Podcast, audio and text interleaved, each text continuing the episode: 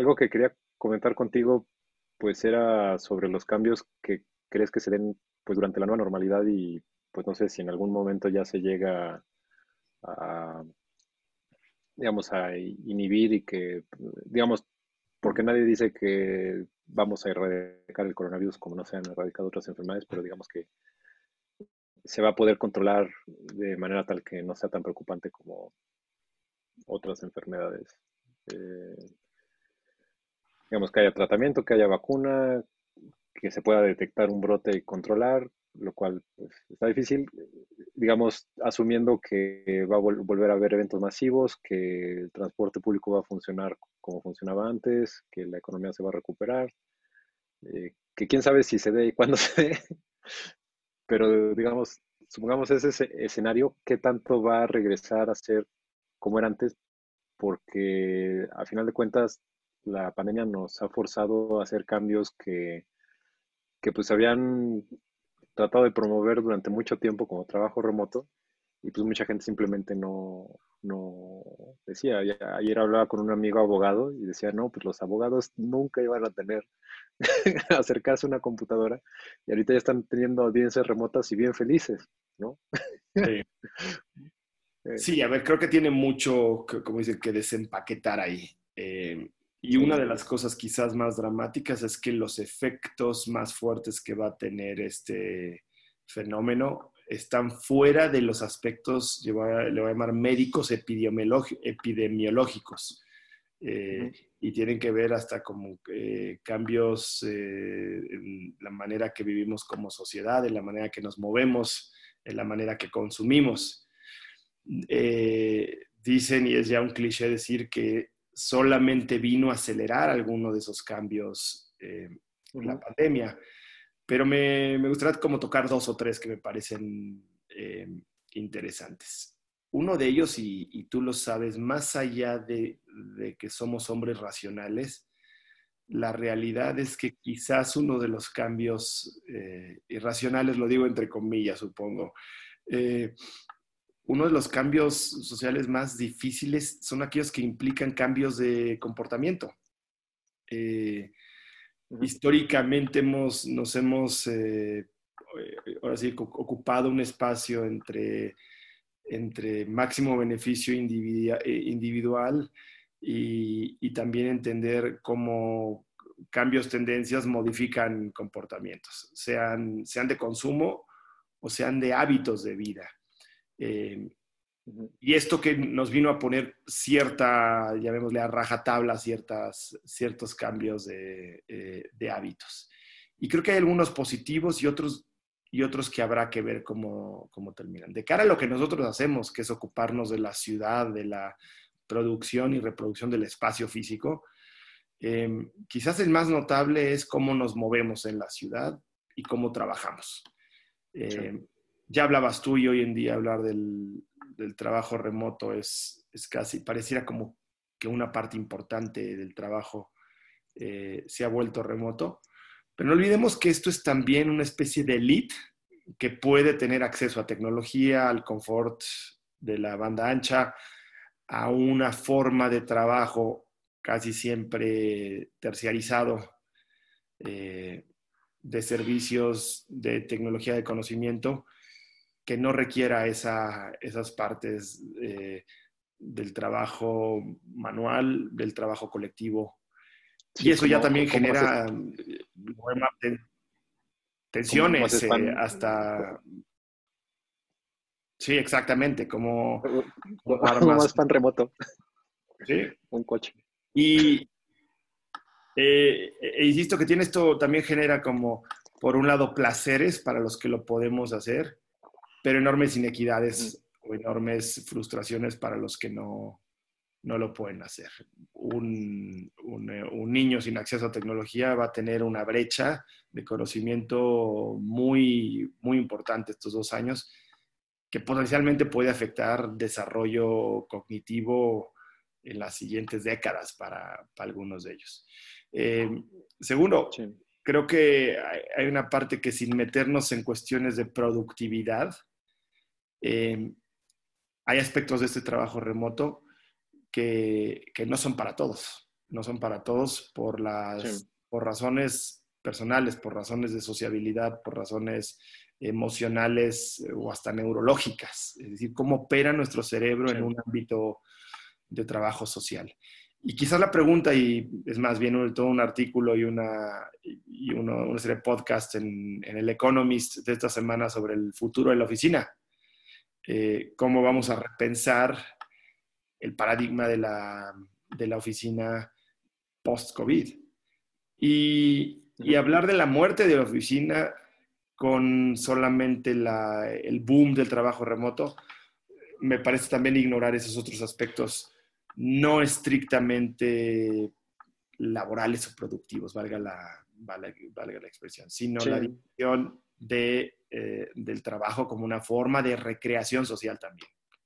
Eh, y, ese, y, es muy notable. ¿eh? Simon, sí, Simon Sinek estaba diciendo justo ayer que, digamos, en, en las organizaciones en línea, pues es mucho más difícil generar confianza que se construye cuando vas a comer con tus colegas, cuando tomas un café, cuando, digamos, compartes el espacio físico. Y pues también eh, muchos departamentos pues no tienen las condiciones apropiadas para, para tener un área de trabajo, ¿no? Hay, hay personas que sí lo tienen, pero hay personas que simplemente no, no tienen el espacio, pues especialmente en, en ciudades más caras, ¿no? O sea, en, en Manhattan, pues si tienes closet ya es lujo, ¿no? Claro. Ahora, entonces, esto quiere decir que la gente va a tener su oficina en el baño o en la cama o en la cocina, no, hay otro espacio.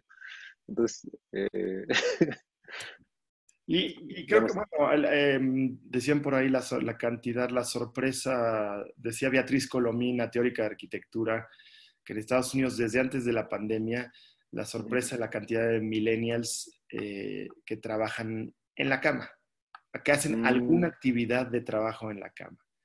Eh, y, eso, y, eso implica hasta casi una modificación de, la, de cómo conceptualizamos el mueble, cómo conceptualizamos hasta la postura. Eh, pensemos, pensemos en la lógica de una silla eh, y creo que nunca hemos sido más conscientes de lo importante de tener una buena silla como, como hoy en día. Nosotros y pensamos que no, tenemos, no teníamos malas sillas en la casa, pero no es lo mismo trabajar ocho horas horas. Terminamos trayendo sillas de la oficina y mucha gente de la oficina también eh, pidió llevarse las sillas de la oficina a su casa. Entonces, hasta nuestros cuerpos se van, a, se van a modificar. No nada más la, las dietas de la pandemia, no nada más las, eh, el cliché del exceso de alcohol, eh, no nada más eh, la manera en la que muchos padecimos eh, hiper, hiper como, no, no, es un ambulismo, es un exceso de sueños, la idea como estar soñando más. yo creo que aquí hay, sí va a haber efectos, no voy a equipararlos con, con una guerra como Vietnam y el síndrome postraumático, pero algo similar va a pasar después de esto. Y insisto, no, afecta a nuestros cuerpos, afecta a nuestros espacios, afecta la manera en la que nos relacionamos con, con los otros. Y las universidades. Pues, recuerdo que cuando. Sí. Recuerdo que cuando Wuhan empezó a reabrir, eh, pues mucha gente no quería salir. Digamos, le, desarrolló agorafobia o eh, también germofobia o cómo se dice cuando crees que tú estés infectado y eso te genera ansiedad. Sí. Eh, entonces, pues sí, también mucha gente ha advertido de pues, los efectos en la salud mental de, que, toda esta situación va, a tener. Eh, en fin, pero digo, otra cosa que quería comentar contigo, pues es como que el, los cambios que se dan en movilidad, eh, pues muchas ciudades habían estado tratando de impulsar transporte público, eh, pues porque es más eficiente, eh, menor impacto en el medio ambiente y, demás, ¿no? Eh, un uso del espacio público más racionalizado en comparación con lo que se necesita para autos particulares. Y, y, pues digamos, habíamos estado trabajando mucho para promover el transporte público y de repente, pues transporte público alto riesgo de contagio, pues ya nadie quiere usar transporte público. Entonces, por, un lado... Es importantísima. Sí, termina de decírmelo y ahorita te comento, Carlos. Sí, o sea, por un lado, pues es incierto si en seis meses esto ya va a volver a ser seguro, si es que hay vacunas masivas, entonces, ok, vamos a seguir usando transporte público. Pero pues mientras tanto la gente que necesita desplazarse, pues está buscando alternativas. Y pues básicamente son dos, o me compro un coche o ahora sí me animo a andar en bici.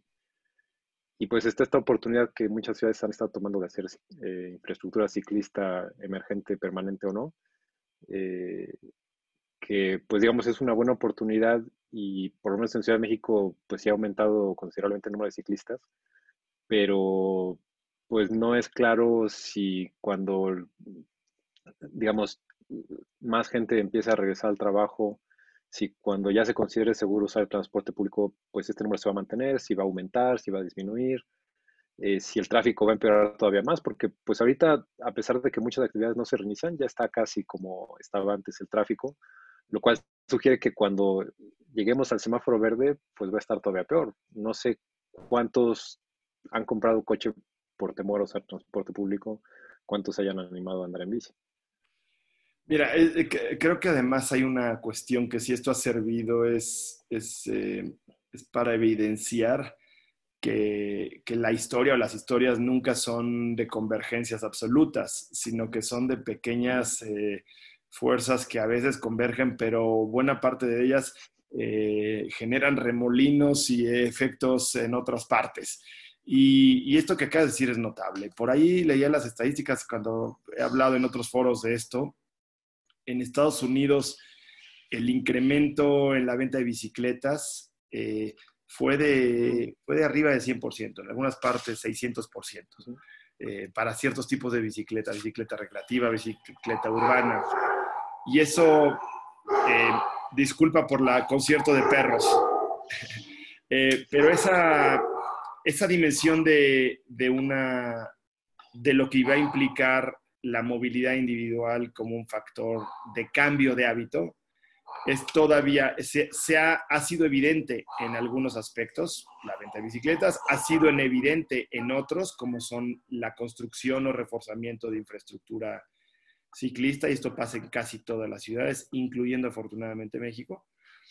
Pero insisto, no son, no son siempre eh, convergentes, no son, no son dominantes está viendo simultáneamente un incremento en, eh, en la gente que se mueve bicicleta de insurgentes y, y un, no le, no le, voy a llamar incremento, pero un notable, también una notable presencia de, de, de, esos efectos negativos del auto, como son desde política pública. Se acaban de anunciar nuevos eh, segundos pisos en Zaragoza, como también de lo que estamos viendo en redes sociales de siguen los atropellados, siguen las volcaduras, siguen...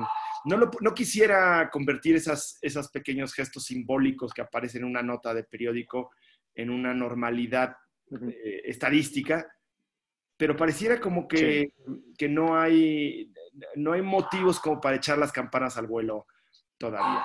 Ahora, por eso, por eso insisto en esta cuestión que es cómo opera este mundo de la política pública y cómo opera el mundo de las eh, decisiones individuales, no nada más en el contexto de salud epidemiológico, sino en tantos otros aspectos de nuestra vida, desde cuidarnos, desde no salir, desde usar tapaboca. Ayer viste las, seguramente las manifestaciones, ya no sé dónde eran estas, sobre el, eh, las protestas anti-tapabocas que está viendo por todo el mundo. Hay, hay, una, hay un, aspecto, un aspecto, llamémosle hasta de deliberación y antagonismo político, no menor, no menor. Sí que se manifiesta en el espacio, en el espacio público y por lo tanto en el transporte público. Sí. Sí, es, es problemático que las cuestiones de salud adquieren significados políticos o ideológicos, ¿no? Especialmente en Estados Unidos, que si usas tapabocas eres demócrata y si no lo usas eres republicano y así como que, pues que tiene que ver una cosa con la otra, ¿no? Sí, y, sin meternos mucho en política nacional, creo que también acá los actos simbólicos de ciertos sectores de la administración no han contribuido a transmitir eh, la, manera en la que los liderazgos funcionan y la ambigüedad.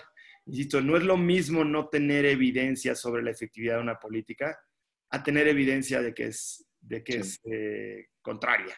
Eh, y creo que esos falsos, valga la expresión, los falsos negativos que operan en la evidencia, cognitivamente, es decir, la manera en la que los entendemos los seres humanos y los asumimos, se vuelve muy poderosa. Y, por eso cierto desencanto, creo yo, respecto a los mensajes. Y no, y, no se trata nada más de gobierno, se trata incluso de ciertos eh, sectores del mundo corporativo empresarial que han, han insistido eh, mucho en la, en la, en la, en el no pasa nada. Ayer hablaba con Onésimo Flores, que impulsó este ah. servicio de Jetty, y la han pasado complicado. Eh, y, ha tenido, eh, y él tiene, además de su proyecto de Jetty, tiene un proyecto de co-living o de cohabitar. Eh. Dice que ya empieza, mm, tuvo su momento crítico inicios de la pandemia, pero el de cohabitación empieza a retomar y están casi a índices de prepandemia. Jetty es distinto, pero, pero me pregunto si esto van a ser cuestiones de incluso de replantear lo que es la movilidad pública. Y si, y, si finalmente plataformas que incluyen esta inclusión entre las infraestructuras tecnológicas y las infraestructuras de movilidad tradicional eh, se pueden volver a incorporar como alternativas eh, desde una perspectiva de sanidad.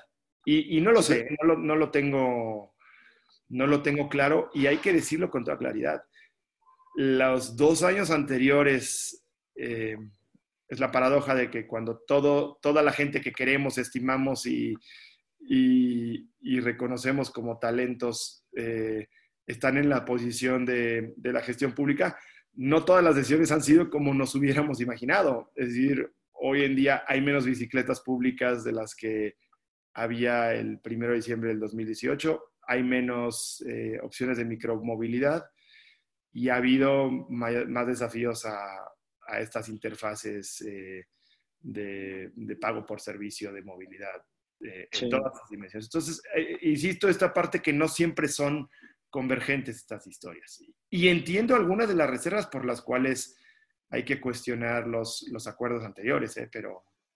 Sí.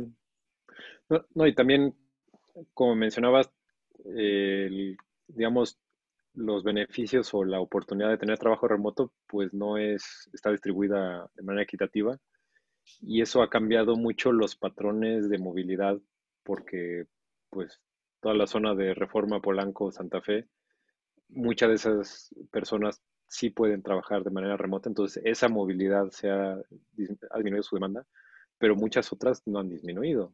Eh, digamos, la central de abastos no, eh, casi no se detuvo a pesar de todos los muertos que tuvo. Eh, ¿Y no te has quedado pensando, Carlos, que alguna de esas ideas, eh, algunas aisladas, pero luego el proyecto que planteamos para Audi hace seis años, tendrían todavía más relevancia hoy en día, tendrían más potencial transformador, tendríamos quizás una mejor audiencia? ¿No lo has pensado así en esas noches de insomnio? Pues lo he pensado y, y precisamente pensaba más o menos en, el modelo de Yeti y pues, eh, no sé, por ejemplo, con, con estudiantes del UNAM eh, empezamos a desarrollar una aplicación para compartir viajes.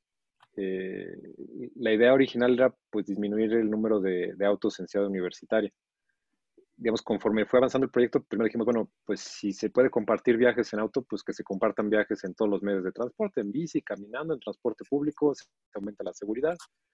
Y después pues nos dimos cuenta que eh, una buena parte, de decenas de miles de autos que pasan por CEU diariamente, pues no son parte de la comunidad universitaria, es gente que, cruza Ciudad Universitaria como atajo.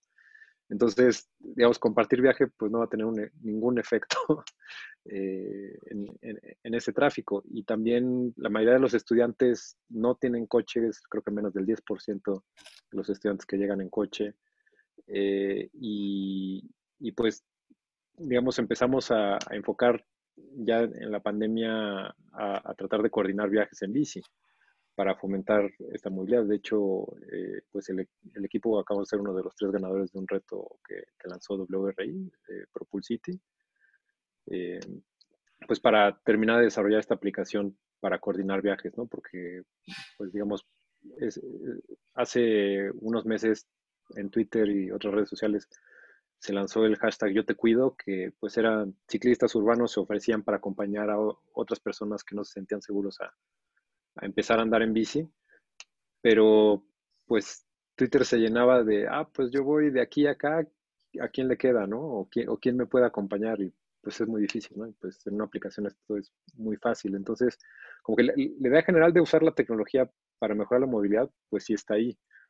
Pero pues hasta que no se controle eh, notablemente la pandemia, eh, pues va a haber muy pocos incentivos para, para subirse a transporte público, ya sea en una camioneta o también, pues, eh, Carpool, que pues hace algo parecido, pues también les, ha pegado bastante duro, porque eh, en ambos lados, ¿no? Si, tú subías gente a, tu coche, pues ahorita ya no estás tan seguro de quererlo hacer y si tú antes te subías a coches extraños, pues ya no estás tan seguro de, hacerlo. Entonces, eh, pues ha, disminuido esta, eh, todas las ideas que, teníamos sobre compartir recursos se ven limitadas. Y, te acordarás que había hábitos, y recuerdo, en la segunda etapa, quizás esta ya no estás tan familiarizada, en la segunda etapa de, de trabajo con Audi, cuando realizamos algunas encuestas, por ejemplo, en Televisa, el, uso del auto y por lo tanto la asignación del cajón de estacionamiento era un incentivo fiscal más que una mm. necesidad eh, real. Es decir, había un incentivo perverso desde, la, desde el pacto fiscal que hacía más atractivo para una empresa darle un auto a su, a su empleador, eh, mm. que, eh, a su empleado que, darles las alternativas, que incluso monetizarlo. Entonces, em, yo, eh, hay, una dimensión que con, todo el, con todas las virtudes de interpretación tecnológica o de, em, llamémosle, de, certeza cuantitativa y de la, la, le voy a llamar la tiranía de los números que teníamos y que podemos volver a contar esa narrativa.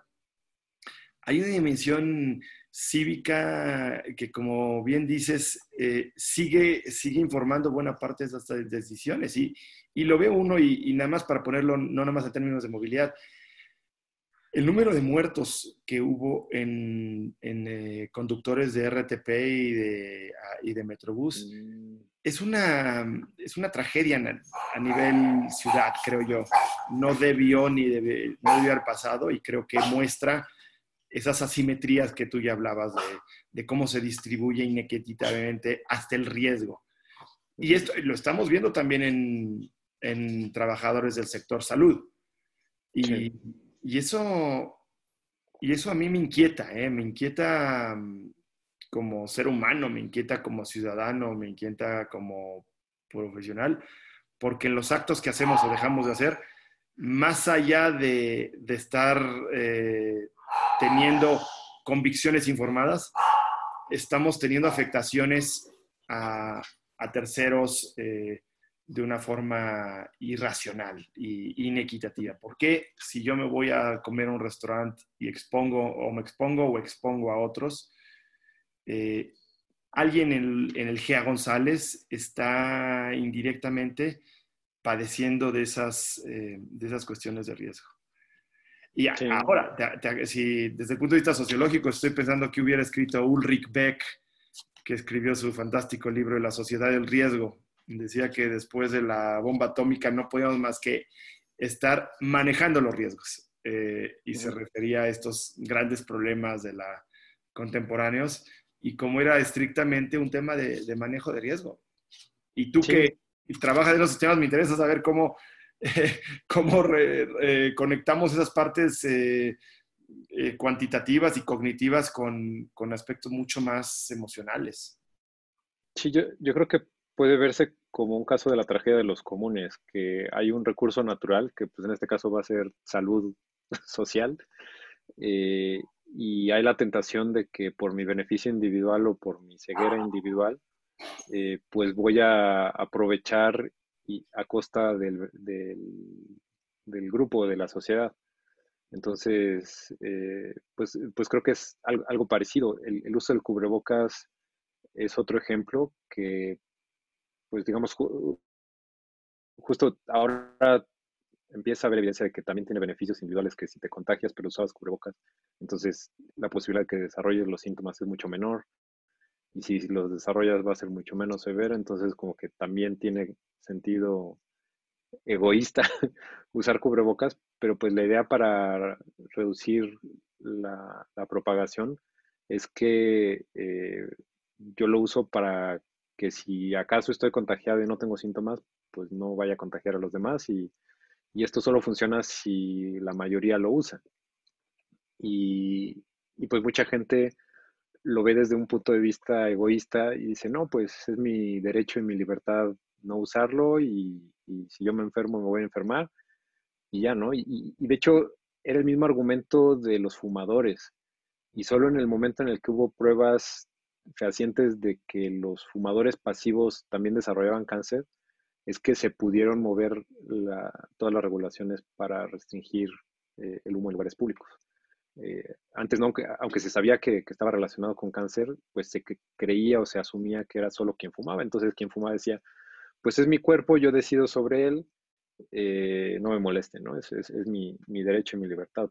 Pero en el momento en el que empiezas a afectar la libertad y los derechos de los demás, pues ahí ya es necesaria y justificada una intervención. Y, creo que el, cubrebocas desde el principio era claro que así debería de ser, pero pues muchos lo han interpretado de otra manera. Entonces.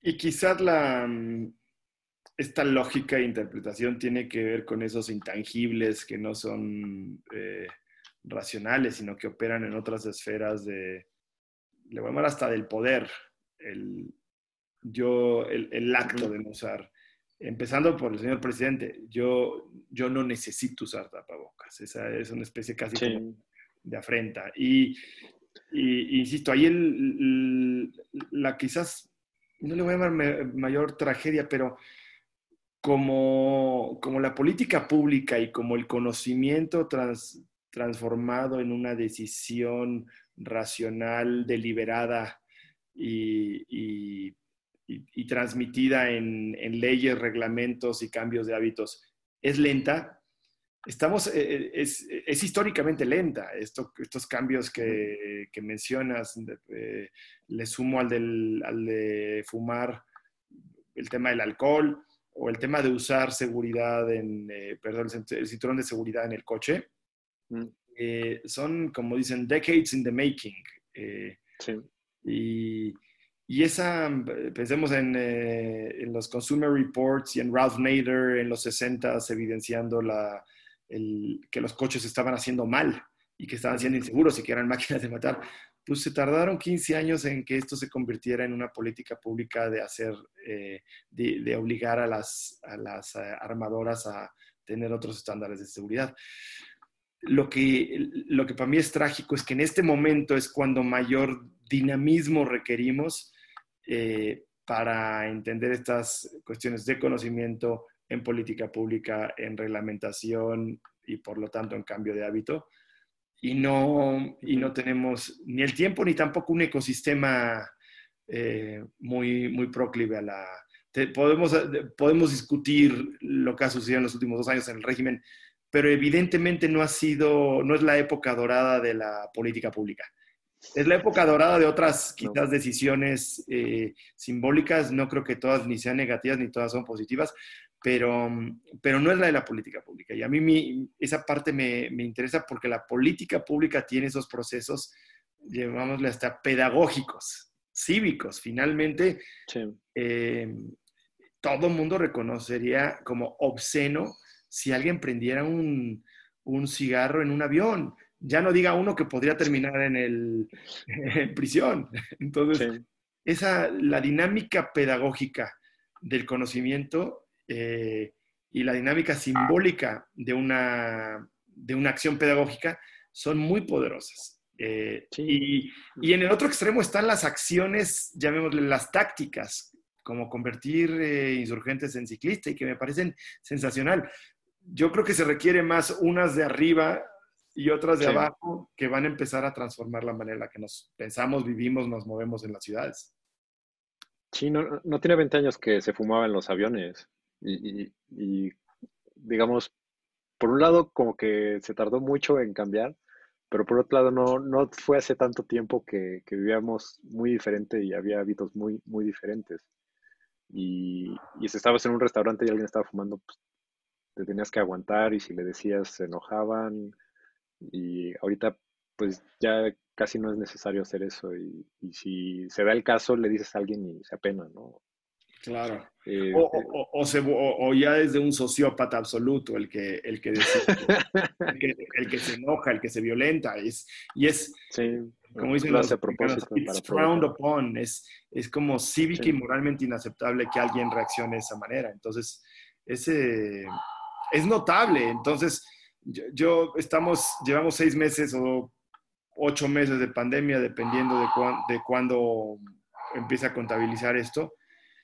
Y, esto va a tener efectos eh, reverberadores de no de meses, no de años, sino de décadas, creo yo. Sí, creo que, digamos, es, es, claro que está, que está generando cambios, ¿no? Entonces, la pregunta es más bien, ¿qué tanto vamos a poder aprovechar estos cambios pues para impulsar eh, pues beneficios o, digamos que, estos cambios lleven a, beneficios, ya sea mejoras en movilidad o, económicas o en desigualdad, digamos, a mediano plazo, o al revés, que, vamos a terminar peor y va a haber todavía más desigualdad y más inequidad y digamos, eh, pues no, no, nos vamos a recuperar eh, fácilmente. Entonces creo que eh, pues ahí está el reto. Los cambios, digamos, están ahí y es ver si, si cómo los podemos canalizar de la mejor manera